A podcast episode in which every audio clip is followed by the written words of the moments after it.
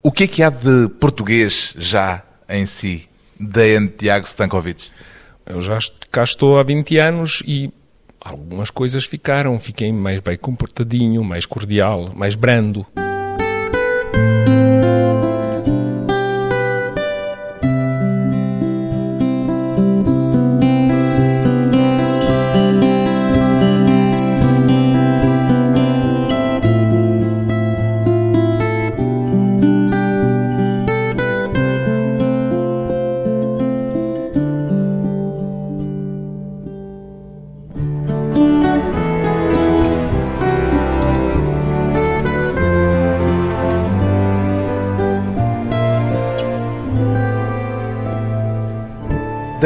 Tiago Stankovic, 51 anos, escritor e tradutor. Sonha em português ou em servo-croata, Dejan Tiago Stankovic? Surpreendentemente, às vezes em português. Acordo de noite e falo em português. É que é muito estranho. Eu não sabia, mas acontece. Primeira coisa, e até dirijo-me às pessoas que não percebem em português. Acontece. E escreve com a mesma facilidade nas duas línguas? Sim não falo o mesmo, eu sou muito mais perto na minha língua materna do que em português. Todos somos, não é? Mas escrevendo, escrevendo tenho tempo de pensar e de repensar e acho que sou igualmente fluido a escrita em duas línguas. Só que escrevo Quando diferentemente. Veio... Escreve de forma diferente numa e noutra? Sim. Sim.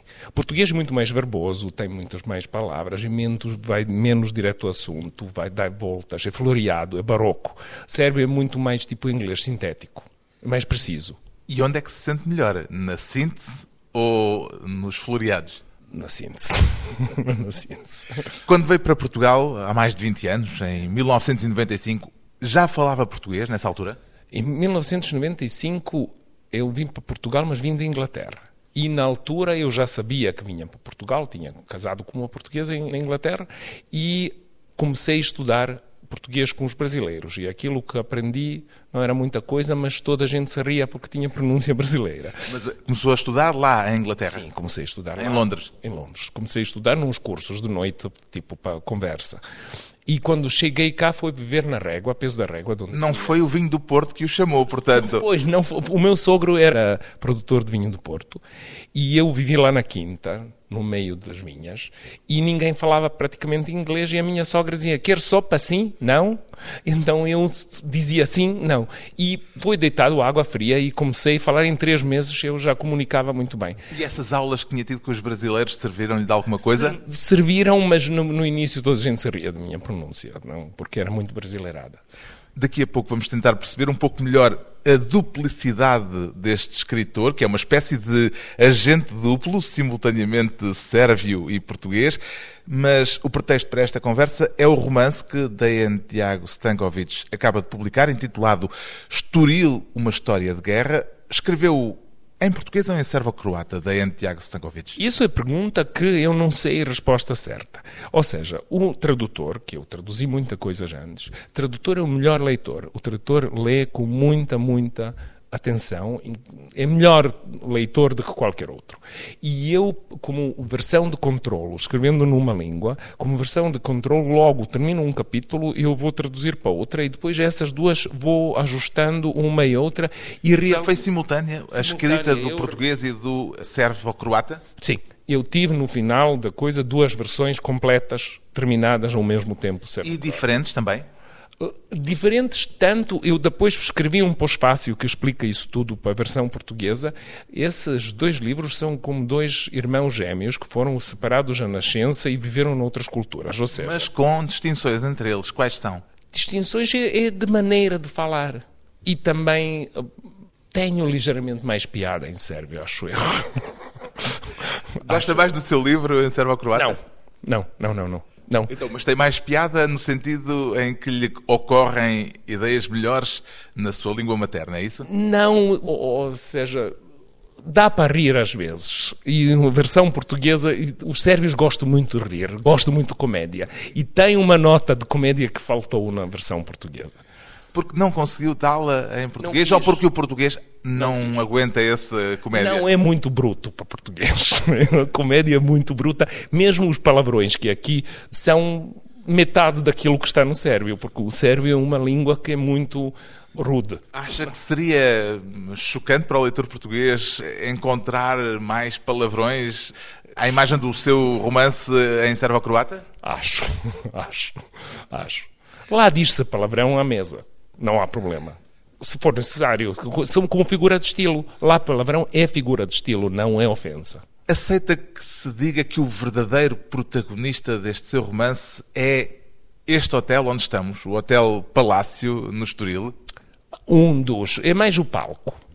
Mais o palco. O verdadeiro protagonista é um tempo e um país, uma sociedade num, num, tempo muito difícil de guerra. Estamos nos anos 40, anos 40, há a Segunda Guerra Mundial e Portugal está mais ou menos à margem do conflito de forma direta, mas de forma indireta o conflito está aqui, isto é um palco de conflito. Essa é a parte que mais me impressionou quando comecei a fazer pesquisa para este romance.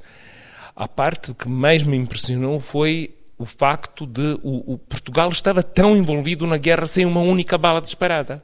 Realmente sentia-se guerra em todo o lado. Eu li jornais e com censura e com pretensão do governo português que verdade é maléfica e que não se devia publicar a lado nenhum e que verdade devia ficar escondida sempre, continua a se sentir que estávamos dentro da guerra e eu li jornais da época, li revista, diários, li livros, li memórias, li uh, biografias, li uh, relatórios policiais, li notas uh, diplomáticas, Opa, li muita coisa. E a guerra estava implícita em todas essas coisas que lia? É, mas ninguém dizia verdadeiramente que há guerra. Toda a gente falava de possibilidade de invasão de Portugal por parte de Espanha, porque o Franco até fez a sua tese de mestrado, ou sei lá, como é conquistar Portugal em poucos dias, e mesmo assim ninguém falava disso nos jornais. E sussurrava-se em todo lado. Toda a gente sabia disso, mas ninguém dizia em público. A ponta de meada a partir do qual chegou a esta história, a estas histórias que constituem o seu romance, foi um compatriota seu. Quem foi Dusko Popov, da. Tiago Stankovic. Eu ouvi falar de Dusko Popov quando era ainda miúdo, na escola É um nome que na Sérvia é um nome conhecido? Agora é. Mas quando o seu romance? É, e antes disso tornou-se. Já participei nos documentários sobre ele onde falei. Não sou o único eu que sei dele. Ele, antes da guerra, os meus avós conheciam. Toda a gente lá conhecia em Belgrado. Eu ia à casa de uma amiga minha da escola estudar e no prédio dela, um, era familiar dela, e a avó dela dizia que esse tal Popov, que viveu lá, mas depois fugiu para o estrangeiro, era espião múltiplo que eu na altura ficou um esse espião múltiplo, que não se dizia o que é que queria dizer, e só depois de chegar aqui ao hotel a ler umas coisas, levantou-me, oh pai, é esse. A alcunha dele era o triciclo. Triciclo, exatamente triciclo, porque gostava de trios na cama. E este Dusko Popov, como é que lhe chegou ao conhecimento a ponto de o interessar para uma ficção? Não foi de certeza por essa memória não, de infância? Não. Li um, uns artigos sobre este hotel e sobre Estoril Tempo de Exílios e depois comecei, li a autobiografia dele, que está cheia de mentiras. Depois um livro do neozelandês que escreveu sobre a vida dele e que desmascara todas as mentiras, diz o que é que é verdade, o que é que não é verdade. Depois descobri que ele era amigo dos meus amigos aqui, Bailoni, que vivem aqui, ainda têm quinta no, no Carnachide, que são, somos família praticamente. E amigos sérvios? Já são portugueses, mas, mas que, de origem sérvia. De origem vieram durante a Segunda Guerra Mundial e ficaram cá. O Dan também já é português? Sou, sou já, já há bastantes anos. Desde o princípio. E começou a escrever o livro, ou começou a pensar no livro no momento em que percebeu que esta figura era suficientemente aliciante para ir à procura de mais elementos sobre ela? Escrevi primeiro um conto que se chama 007 no Paraíso Triste. Sim, esse... É preciso dizer que esta figura, Dusko Popov, é vista como a que terá inspirado Ian Fleming para o célebre, celebérrimo espião 007. Pois, Dusko Popov era tudo menos, aparentemente, era tudo menos espião. Era desbanjador, mulherengo, chamava a atenção em todo o lado. Espiões são cinzentos, espiões são escondidos, espiões não se mostram. E ele, ninguém suspeitava que ela, por isso, pelo estilo dele, que era gastar muito dinheiro, andar com muitas mulheres e fazer dizer tudo em público, realmente nem polícia portuguesa sabia que ele. A polícia portuguesa sabia tudo, menos isso. Os alemães não conseguiram, os ingleses estavam impressionados. Ele, aliás, trabalhou tanto para os alemães como para os ingleses, mas mais para os ingleses, hum, passando segredos que obtinha dos alemães. Eu não sei. Nunca saberei realmente para quem que ele trabalhou. Ele trabalhou para o seu Os ingleses condecoraram-no depois da guerra. Porque ele serviu, mas se tivessem alemães ganho, eu se imponho que ele teria a decoração do Hitler. Portanto, Também. ele daria para qualquer oh, dos lados. Ele é, era muito habilidoso. Era muito um triciclo em todos os aspectos. Em todos os aspectos, mas era muito charmoso e toda a gente gostava dele, mesmo depois de se aperceber que ele era um, um maléfico, um tipo que põe a vida dos outros em perigo, que é muito, muito má personagem, não é boa pessoa, mesmo assim continua a ser charmoso e irresistível. E é isso também que o torna fascinante para, para mim, si. Isso, para mim é isso que torna. A nossa história, a história sérvia é cheia de governadores ultra charmosos e ultramãos uma história que se encaixa na história de um país também. Depois de um breve intervalo, voltamos à conversa com Dejan Tiago Stankovic, um escritor dividido entre Portugal e a Sérvia, entre Lisboa e Belgrado.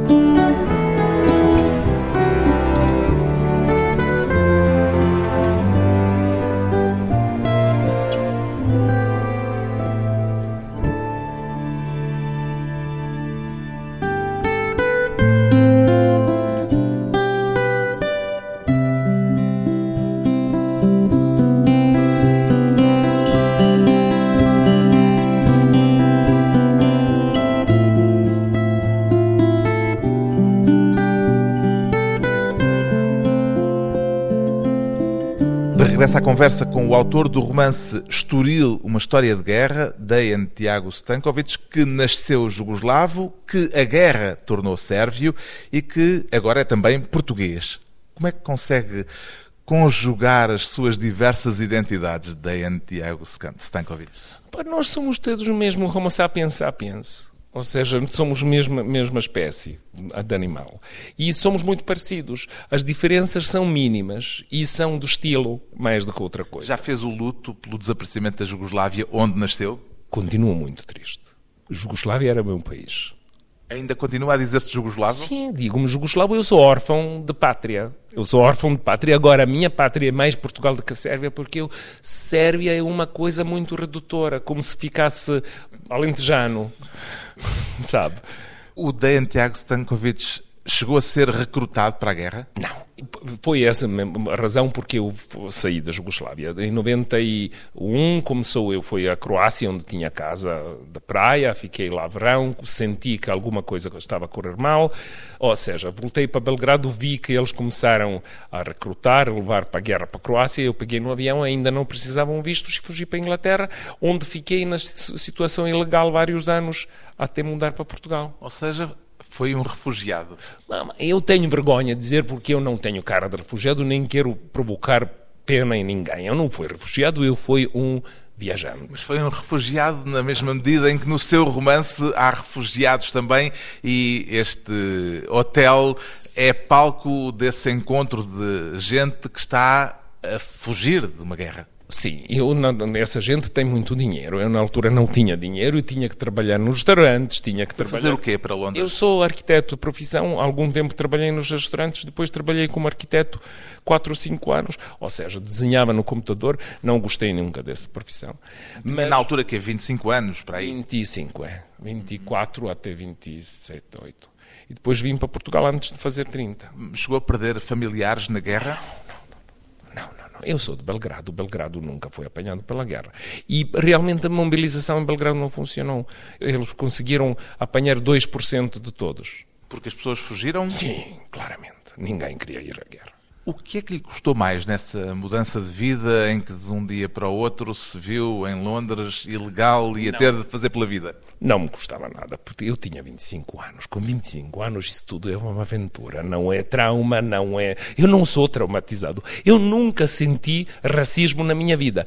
Depois, olhando para trás, até sinto que eu tinha que ser melhor do que o meu colega inglês para ficar com o emprego. Mas na altura aquilo era tudo desafio, era tudo mudar de empregos, mudar de um lado para o outro, viver a vida em cheio. 25 anos. Foi em Londres que conheceu a mulher que o trouxe para Portugal. Sim, sim. E quando lhe foi dito, vamos para uma cidade chamada Peso da Régua, o que é que sabia de Peso da Régua? Primeiro, eu fui lá durante o verão, que é uma zona lindíssima. O meu sogro é a zona tinha, do Douro? Sim. O meu sogro tinha uma quinta linda, como nem um jardim, uma casa que chegaram. E eu estava à espera, vou à aldeia e vou encontrar uma família tipo aldeia e chega a minha sogra com pérolas e vestido preto e toda penteada e dizer bem-vindo meu filho, eu não percebia português, só via que é uma senhora, muita senhora para o campo.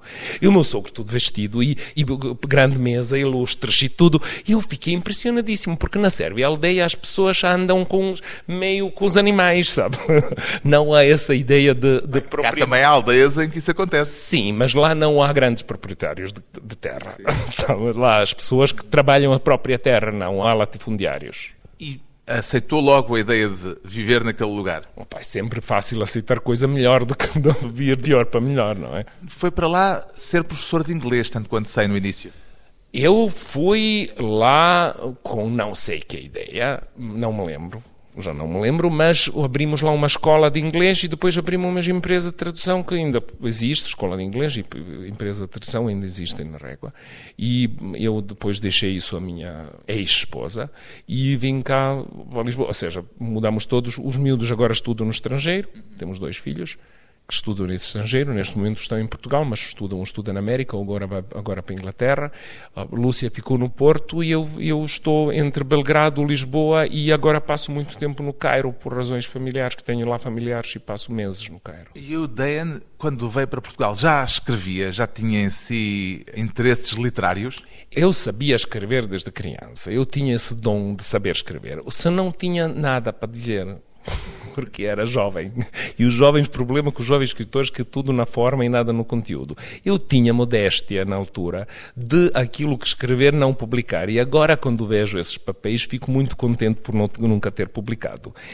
As minhas poesias, aquilo eram umas provas. Entretanto, quando, primeira vez, quando pensei em traduzir, foi depois de ler Memorial do Convento, que adorei, absolutamente adorei. Foi um dos que traduziu para servo-croata? Um. Memorial do Convento foi o primeiro. E não servo-croata, isso foi sérvio mesmo, porque agora há uma distinção pequenina que... Ah, agora é diferente? Não, pá, é diferente como brasileiro, português menos, mas, mas nota-se que foi sérvio e agora chama-se sérvio. Eu não quero entrar nessas coisas terminológicas, porque isto parece política e eu não me meto em política linguisticamente é servo-croata. Começou por traduzir Saramago. Comecei por traduzir Saramago, ou seja, eu fiquei muito surpreendido que aquilo não existia em sérvio ainda. Então peguei e traduzi, foi o primeiro livro de Saramago traduzido para, para sérvio. Publiquei lá, na altura foi-me Jaime Gama a promoção do livro, no, no, era Ministro de Negócios Estrangeiros, foi-me na promoção do livro em Belgrado. Saramago já era Prémio Nobel nessa altura? Não, dois anos antes dele tornar-se Prémio Nobel. Entretanto, eu publiquei, logo depois, no ano quando ele se tornou Prémio Nobel, eu publiquei o Evangelho segundo Jesus Cristo e depois ensaio sobre cegueira. E depois continuou por aí adiante a traduzir autores portugueses para Quando sérvio. traduzi o, o Balada da Praia dos Cães, de José Cardoso Pires, que era muito, um senhor muito querido, e traduzi o livro que gosto muito, que é Nuno Bragança, A Noite e um Riso.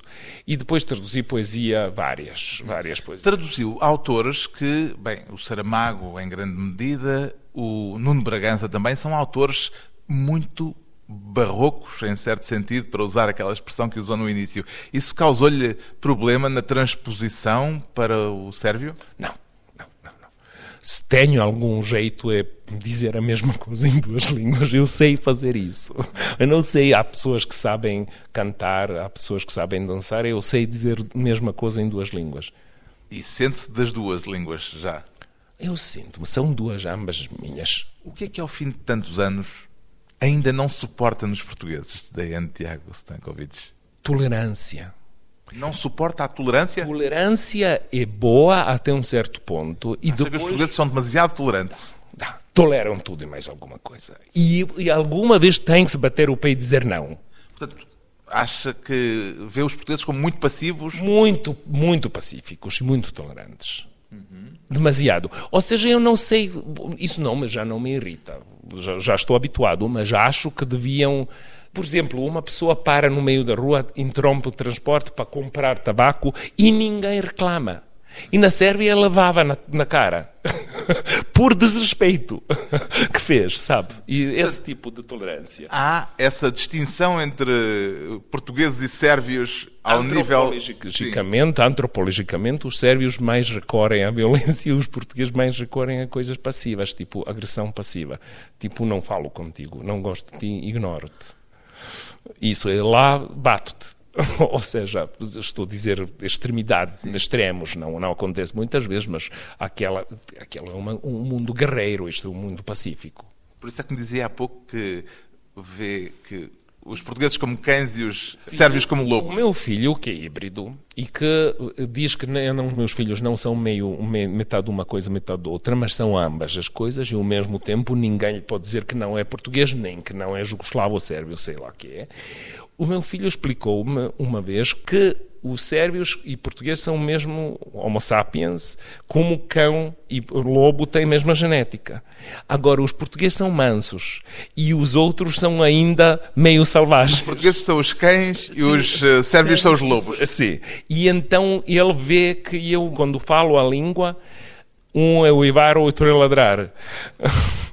Há quem esteja talvez a perguntar-se por que razão é que há um apelido português no seu nome. Dejan Tiago Stankovic. É pseudónimo literário ou é mesmo nome de registro? Não, meu literário, porque não tenho pachorra para ir lá resolver esses problemas, aí é complicado. Portanto, no seu registro está Dejan Stankovic. Ou seja, como o futebolista, é, exatamente, o capitão da, da, seleção. Acertou, nem vale a pena falar mais. Eu tinha que ter outro nome para quando uma pessoa vai ao Google não ir logo quantos golos dei. E então, para além disso, na Sérvia é muito mau gosto quando os filhos não têm o mesmo apelido, o nome da família do pai.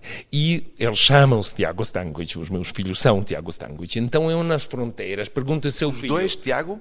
Não, Tiago é apelido. Tiago é apelido? Da mãe, por parte da mãe. A mãe chama-se Lúcia Tiago e eles chamam-se Tiago Stankovic. Também são todos agora Tiago até ela é Tiago Stankovic. E, este, e formamos uma nova dinastia, tipo Lotharingen-Habsburg, que leva duas culturas, leva duas línguas, leva duas famílias e ainda por cima não tenho o mesmo nome como o futebolista e tenho um, esse mesmo nome como os meus filhos, que é bom. E neste caso é engraçado porque é o pai a ficar com o nome dos filhos e não o contrário. Acontece tanta coisa. No árabe acontece. Abu Nidal quer dizer pai do Nidal. Existe o nome Tiago em sérvio? Não. É um dos apóstolos, agora não sei, Iosip, Iosef, uma coisa dessas. É um apóstolo, Tiago, que não é. Entretanto, voltou ao seu país de origem, readaptou-se bem eh, no regresso da Belgrado. Vai e vem, não é? Está lá, Opa, passa este... lá uma parte do tempo. Opa, eu, verão, sempre passava lá. Ia para a praia, para a Croácia, visitar os meus pais, ir com os meus filhos lá. Ou seja, passava um mês ou dois. Este ano foi um bocadinho mais porque fui lá promover o livro, depois ganhei o prémio literário da Academia de Ciências e Artes e como este júri é um bocadinho idoso, o presidente do júri morre logo depois disso e eu não chego a ter e depois fiquei vários meses à espera para organizássemos uma, uma nova entrega de prémio, entretanto, como era verão, tornei-me uma estrela porque não tinha outras notícias e eu estava no de sempre, em tudo o que é lado.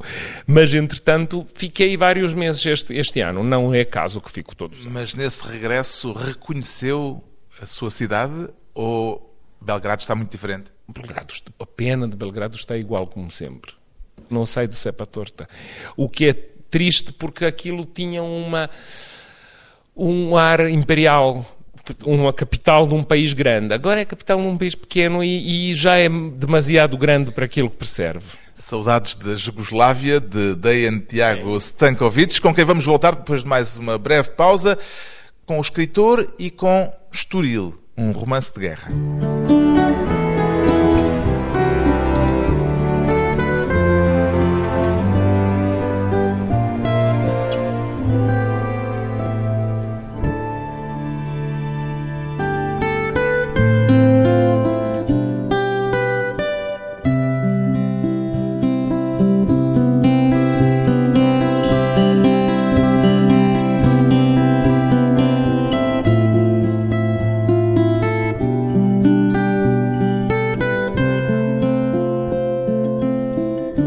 Convidado hoje para a conversa pessoal e transmissível um escritor simultaneamente sérvio e português, Dejan Tiago Stankovic, que acaba de publicar o romance Estoril, um romance de guerra.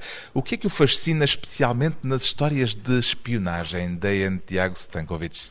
Opa, não me fascina nada em particular. As histórias... Pergunto-lhe isto, deve fascinar alguma coisa, porque não. não é só por causa deste livro que lhe faço esta pergunta, mas porque tem um outro livro em português, em edição eletrónica, que se chama Lisboa Ultra Secreta. Foi uma, uma espécie de prelúdio para este romance que agora publica? Não, o prelúdio de, foi na, na, primeira. Eu tenho uns contos de Lisboa, são contos de Lisboa que chamam De onde é que eu era, já não sou. E que são mais ou menos, falam de imigrantes ou de pessoas fora do seu meio. Mas nesse livro eu escrevi um conto que se chamava 007 no Paraíso Triste, que esse era êmbrio de romance e nunca pensei escrever esse romance. Mas depois, como muita crítica caiu sobre esse conto e dizia, olha, tem que ser um livro, isso parece que vai ser um romance muito bom. Caiu parece... sobre, Não, mas no sentido positivo. Positivo, olha, pressionaram, olha, isto, isto tem que ser romance, eu quero esse romance. E eu comecei a fazer pesquisa e depois envolvi-me na pesquisa, envolvi-me na espionagem, achei isso muito engraçado.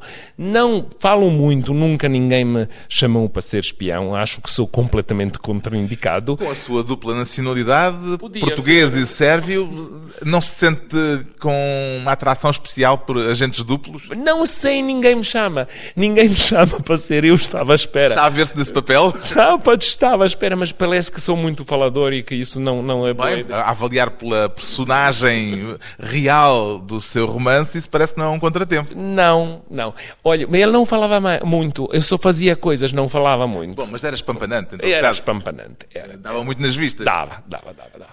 Muito mais do que eu. Uhum. O espionagem é, na altura, o, para além de crise de refugiados, que era, para além de censura e opressão, para além de outros ecos da guerra, a espionagem acontecia aqui muito. E a espionagem foi muito bem descrita e muito, eu encontrei muito material de espionagem.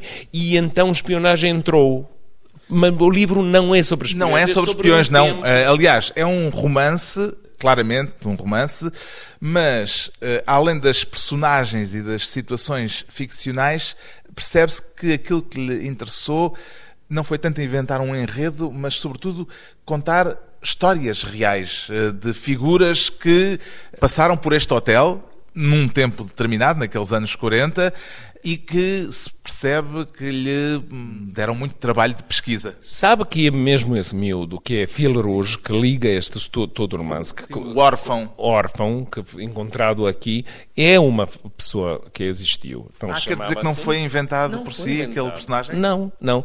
E ele foi, e eu encontrei numa carta que o cunhado de Sousa Mendes manda de, de Bordeus para, para Lisboa, explica que o miúdo foi perdido e o próprio Sousa Mendes encontrou-nos aqui. Agora, nós não sabemos depois o destino desse miúdo. O resto, tudo... No seu caso, foi, no caso do seu livro, ele foi para Antuérpia, voltou, final feliz. Não, não ficou neste hotel. Esse miúdo verdadeiro não ficou, mas ideia de ah, miúdo... Não ficou durante aqueles anos todos, não, como no seu romance. Depois foi para, para a América com refugiados judeus. No meu caso, eu dei-me a liberdade de. Até porque é ele, de facto, que liga as várias histórias e os vários episódios. Sim, sim, é ele que liga. O romance é atravessado por várias figuras reais, além do Dusko Popov, que já falámos, o pianista Paderewski, o xadrezista Alekin, que morreu aqui neste hotel, foi morto, é, isso é certo? Não é certo, mas é muito provável. Por... Aliás, também ele Porque... diz que seria espião. Ou teria sido, aliás. Não sei qual era o problema dele, mas há muitas lacunas no, no post-mortem e, pelos vistos, é muito provável que foi morto. Também estava à, à porta da morte, está com um pé na cova na altura. Aliás, foi o único campeão do mundo de xadrez que manteve o título até, à, até ao fim, até à ele, morte. Ele não só que é o único que manteve o título, mas perdeu e ganhou outra vez. Ele foi duas vezes campeão. Só uma vez perdeu e logo depois recuperou e ficou até a morte.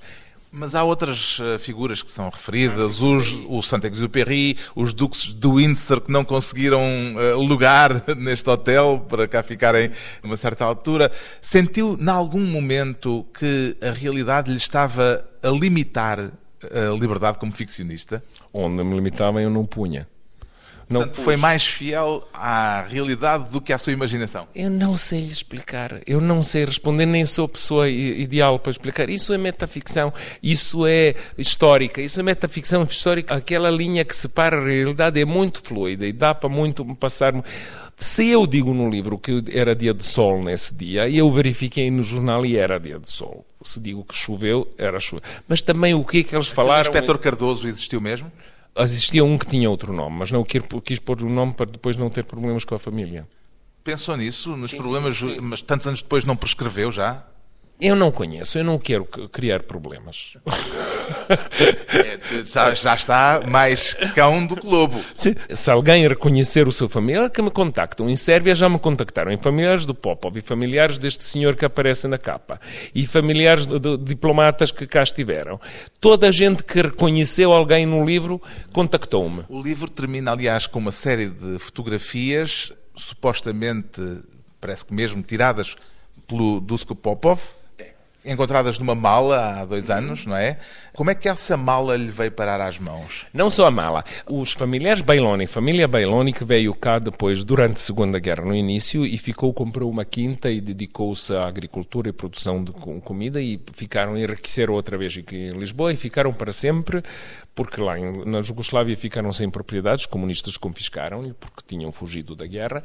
Essa família era a família do Popov e Popov deixou uma mala no sótão. E há dois anos, já isto estava quase terminado, os meus amigos diziam, nós nem temos uma mala. Então fomos encontrar uma mala, encontramos fios, encontramos um manual de rádio amador, encontramos uns filmes não revelados. Eles nunca tinham olhado para aquela mala como Tinham, algo de interesse? Não sabiam para quê, porque era uma história familiar. Quem pode ter interesse nisso, não é?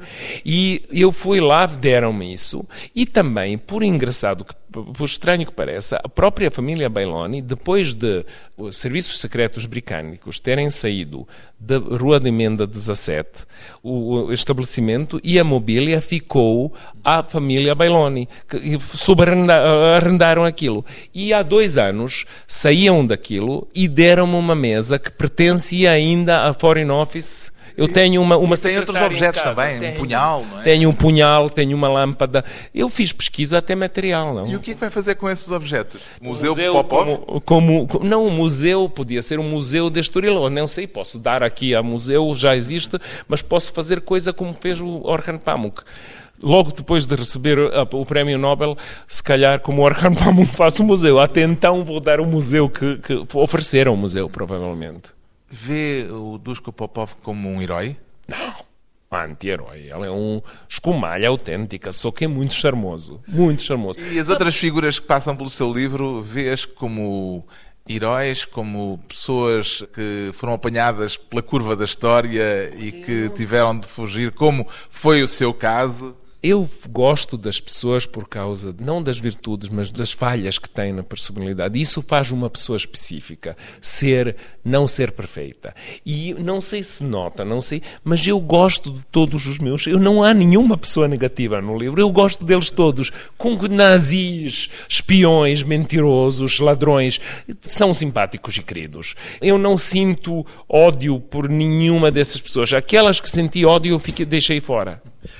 Se tivesse tido a oportunidade de encontrar uh, o Dusko Popov, não é possível porque ele morreu nos anos 80, Sim. mas se pudesse ter-lhe feito uma pergunta, a que pergunta é que gostaria que ele lhe respondesse? Que dúvida é que gostaria de ver esclarecida por ele? Quanto é que mentiu no livro de memórias e porquê? Mas por acaso contactou-me um amigo, um leitor, e disse-me que ele, quando era criança, é da minha idade, quando era criança, ele ia com os pais visitar o familiar tio James Bond, o Dusko Popov, que vivia na Provence. E em 81, antes de Popov morrer, eu fui lá e encontrou, estava à espera de uma pessoa grandiosa e encontrou um velhinho a apanhar sol do inverno, já Nada com parecido cancro, com o Sean Connery? Com cancro, todo, até uma história triste. E ele ficou muito desapontado com o tio, um velhinho que era... James Bond, James que afinal Bond, não tinha é, nada de glamouroso. Nada glamouroso. Acredita que ainda há segredos por desvendar a respeito destas personagens reais que convocou para o seu romance ah, de, de Tiago Stagowicz? Muita coisa há. Uh, honestamente, há muita coisa, mas a verdade realmente não é tão importante. A verdade é, cada um tem a sua verdade, e verdade é aquilo que lê e se gosta, isso é verdade.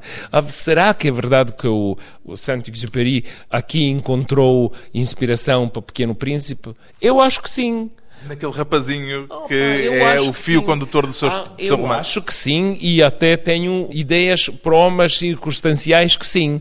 Mas parece tudo lógico. Desde que seja tudo lógico, é uma coisa bom contada. Eu não sou historiador. Eu tentei fazer doutoramento e, porque sou mentiroso por natureza, desisti a tempo e. Ficou escritor. Fico escritor porque não, não dá para mentir nas coisas uh, uh, científicas. Mistérios que talvez a história já não consiga esclarecer, mas que a literatura pode ajudar a desvendar, cada leitor dirá por si próprio. O escritor sérvio, mas também português, Dejan Tiago Stankovic, é o autor do romance Estoril, um romance de guerra, edição Book Builders.